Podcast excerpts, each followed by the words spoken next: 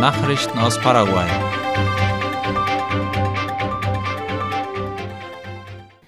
Bei der Brücke Héroes del Chaco ist der höchste Brückenpfeiler fertiggestellt worden.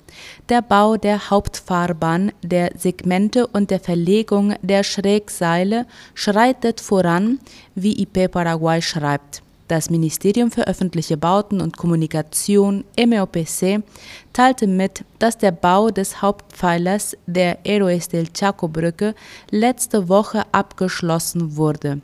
Der Brückenpfeiler über dem Paraguay-Fluss an der Chaco-Seite erreicht eine Höhe von 130 Metern und ist damit der höchste Punkt des gesamten Bauwerks. Dies ist ein weiterer Meilenstein im Bau dieser Brücke, die erstmalig die Stadt Asunción mit dem paraguayischen Chaco verbinden wird. Ab jetzt wird der Bau des Hauptdecks und der einzelnen Segmente fortgesetzt. Sobald die Brücke fertiggestellt ist, wird sie die Durchfahrt von rund 10.000 Fahrzeugen pro Tag beschleunigen und die interne und regionale Verbindung insbesondere zu Argentinien verbessern. Dieses Projekt, für dessen Ausführung das Consorcio Union verantwortlich ist, umfasst eine sieben Kilometer lange Straße von der Costanera Norte bis zu der Strecke, die Falcon mit Remanso verbindet. Neben der Brücke selbst besteht sie aus einem 1500 Meter langen Zugang auf der Chacoí-Seite und einem 500 Meter langen Zugang auf der Seite der nördlichen Uferpromenade Wegen des Versuchs, das Abkommen mit der EU aufzuheben, kann das MEC seine Schulden nicht bezahlen. Der Gesetzentwurf zur Aufhebung eines Abkommens mit der Europäischen Union hat bereits erste Schäden verursacht, wie Ultima Hora schreibt. Die Vizeministerin für Bildung Alcira Sosa teilte mit, dass bereits 10.900 Anträge auf Gutscheine in Höhe von 70.000 Guaraníes für Schüler des ersten und zweiten Jahres der Mittelstufe vorliegen, die nicht übertragen werden können. Das liegt daran, dass die Regelung des Abkommens mit der Europäischen Union, aus deren Mitteln diese Leistung finanziert wird, noch nicht abgeschlossen ist. Der Senat hatte den Gesetzentwurf am 13. Dezember letzten Jahres nicht angesprochen und seither wurde das Thema nicht mehr aufgegriffen. Die Parlamentarier sind jetzt in der Pause und werden ihre Sitzungen am 1. März wieder aufnehmen. Am 30. November stimmte die Abgeordnetenkammer mit 63 Stimmen und nur einer Gegenstimme dem Vorschlag zu, das Abkommen mit der EU aufzuheben, obwohl Fachleute bereits vor der Gefahr von einer Vertragsauflösung gewarnt hatten.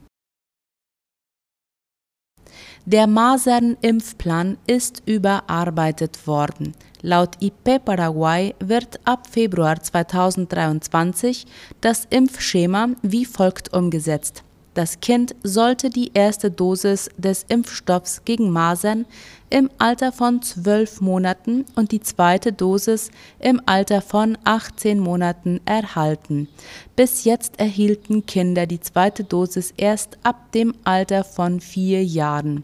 Eltern und Betreuer werden dringend gebeten, den regelmäßigen Impfplan ihrer Kinder einzuhalten, um sie vor ansteckenden Krankheiten wie Masern zu schützen. Bei Kindern, die vor August 2021 geboren sind, muss bei der Verabreichung der zweiten Dosis des Impfstoffs der Mindestabstand von vier Wochen zwischen den beiden Dosen eingehalten werden.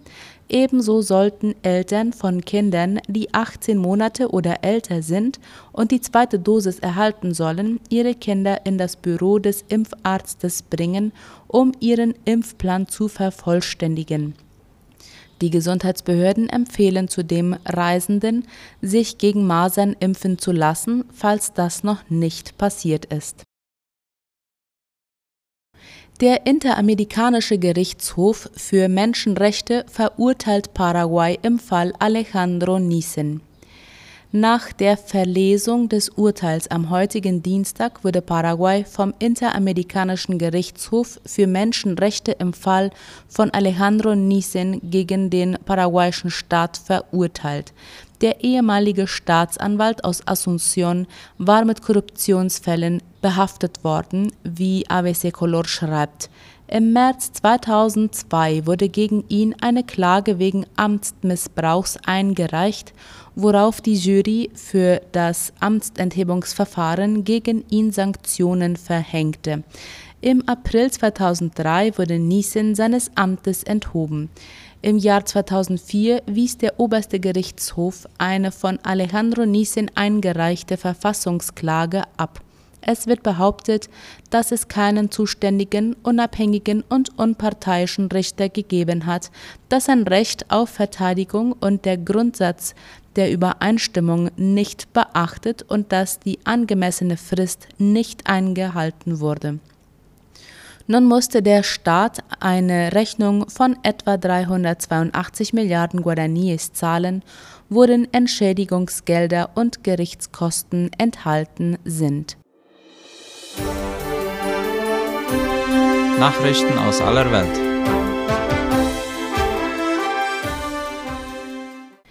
Brasilien grenzt 13 neue indigene Gebiete ab. Wie Latina Press schreibt, hat die brasilianische Regierung nach vier Jahren die Demarkierung von 13 neuen indigenen Gebieten genehmigt.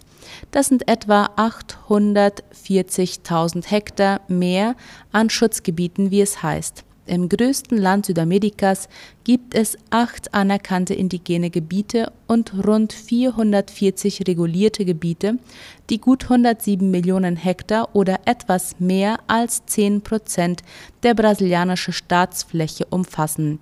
Die letzten Gebiete, die anerkannt werden, sind bereits von früheren Regierungen genehmigt worden. Die vorige Regierung hatte sich jedoch geweigert, diese anzuerkennen. Belarus zu weiterer Unterstützung Russlands bereit. Belarus ist nach den Worten von Präsident Alexander Lukaschenko bereit, Russland im Krieg gegen die Ukraine weitere Unterstützung zu gewähren. Derzeit benötigte Russland jedoch keine Hilfe, sagte der belarussische Präsident laut der Tagesschau. Wenn Russland jedoch Hilfe brauche, sei man immer bereit, diese Hilfe anzubieten, erklärte Lukaschenko.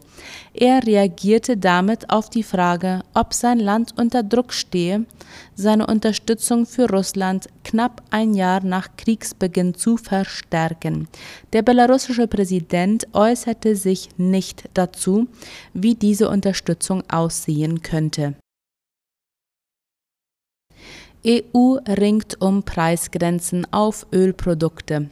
Im Ringen um das nächste Sanktionspaket gegen Russland liegen die EU-Staaten laut der Frankfurter Allgemeinen noch ein ganzes Stück auseinander. Zum einen soll es während einer nächsten Sitzung um Preisobergrenzen für verarbeitete Ölprodukte aus Russland gehen. Die meisten EU-Staaten werden ab dem 5. Februar selbst keine raffinierten Erzeugnisse mehr von dort beziehen. Zum anderen sollen die Sanktionen gegen Belarus ausgeweitet werden. Zugleich legten die EU-Staaten eine Preisgrenze fest, an die sich Treibstoffunternehmen halten müssen, wenn sie Drittstaaten beliefern und ihre Schiffe in der EU versichern wollen. Die EU-Kommission hat einen doppelten Preisdeckel für Ölprodukte vorgeschlagen. 100 Dollar für ein Fass Diesel, 45 Dollar für ein Fass Heizöl. Deutschland und Frankreich werden damit einverstanden, wie es heißt. Polen will einen deutlich geringeren Preis durchsetzen, was allerdings im G7-Rahmen schwer möglich ist. Der derzeitige Marktpreis liegt bei rund 130 Dollar für Diesel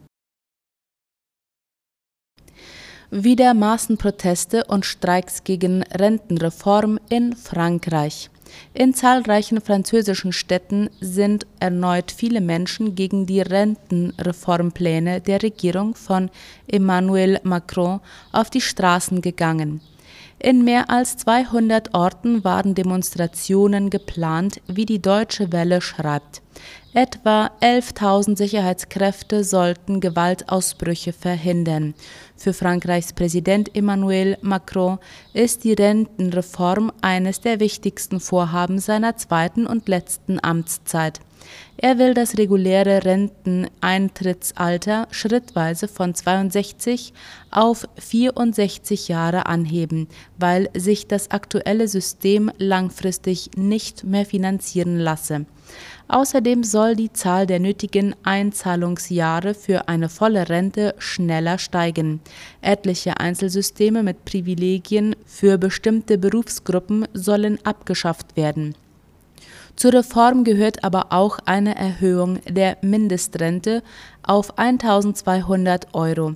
Zudem soll die Beschäftigung von Senioren gefördert werden. Norwegens Staatsfonds verliert 152 Milliarden Euro. Die infolge des russischen Krieges in der Ukraine schwächelnden Börsen haben dem norwegischen Staatsfonds im vergangenen Jahr einen Rekordverlust eingebrockt. Der weltgrößte Vermögensfonds gab heute laut dem ORF ein Minus von etwa 152 Milliarden Euro für 2022 bekannt. Der bisher größte Verlust, der 2008 während der globalen Finanzkrise verzeichnet worden war, wurde damit um mehr als das Doppelte übertroffen.